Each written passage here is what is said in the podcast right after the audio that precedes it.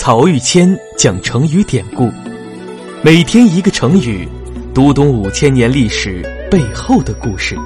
本专辑由曹玉谦播讲，张婷后期制作。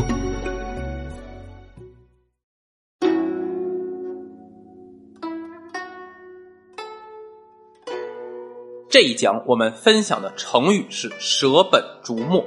故事的主人公呢，还是赵威后。上两讲中，我跟大家分享了触龙睡赵太后的故事。大家可能以为这位赵威后就是一个年老昏聩的老太太，其实根本不是这个样子。赵威后是战国时期有名的贤后，跟齐国的君王后，也就是齐襄王的王后，还有秦国的宣太后，可以说是不相上下。赵惠文王死后啊，也就是在他的治理之下，赵国才没有出大乱子。等他去世以后，赵孝成王亲政，不是才有了长平之战的惨败吗？今天的成语“舍本逐末”，讲的就是发生在赵威后身上的一个小故事。从这个故事，我们可以看出这位老太后的思想水平。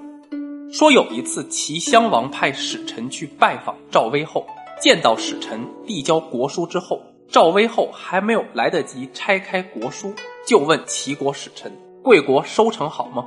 老百姓好吗？齐王好吗？我们看这个顺序，先是收成，接着是老百姓，最后才是君王。齐国使臣听到以后啊，就很不高兴。他说：“我受我们大王的命令，特意来拜访太后您。现在您不问我们大王的情况，却先去问收成和百姓，这不是抬高低贱的事物，而轻视尊贵的人吗？”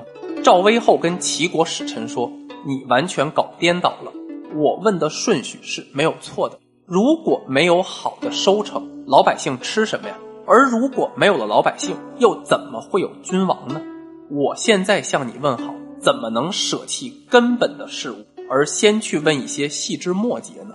而舍弃根本的事物，去问细枝末节，就是成语“舍本逐末”。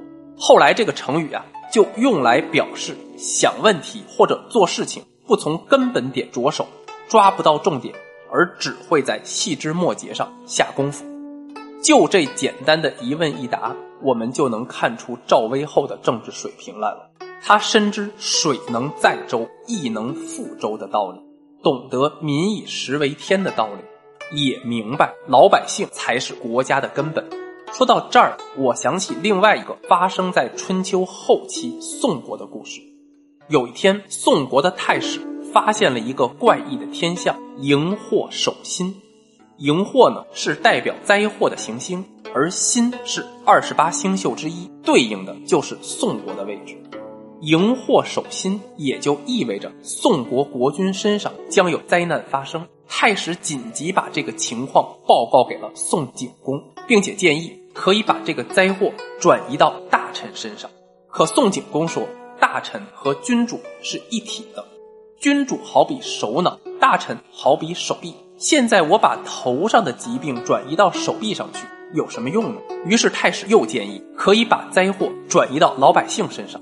宋景公说：“没有老百姓，哪有我这个国君呀？”这个建议我不考虑。太史第三次建议可以把灾祸转移到今年的农作物收成上，这总没问题了吧？可宋景公依然拒绝。他说：“收成差了，老百姓吃什么呢？”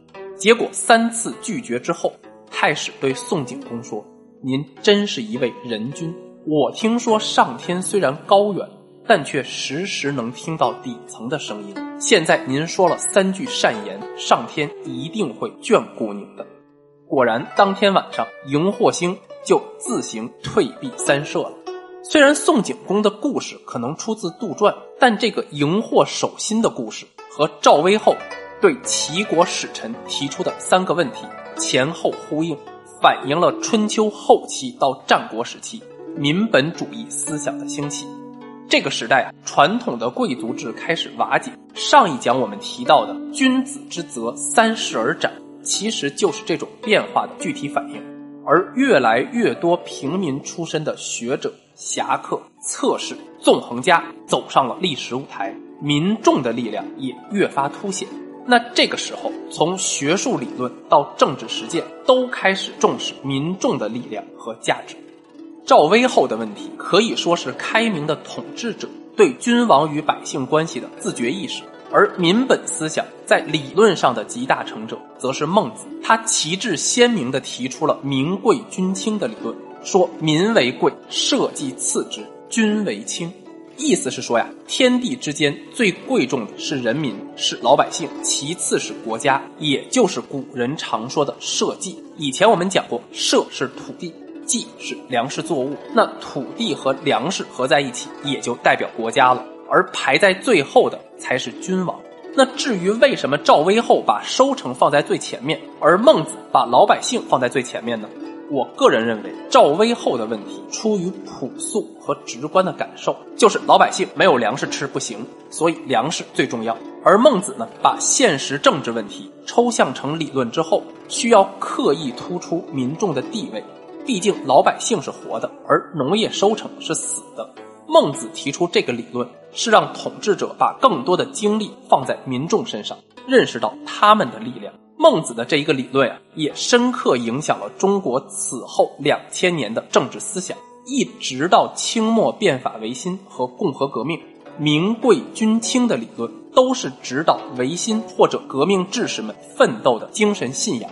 那再次继承孟子民贵君轻思想的，则是孙中山先生和他毕生倡导的天下为公。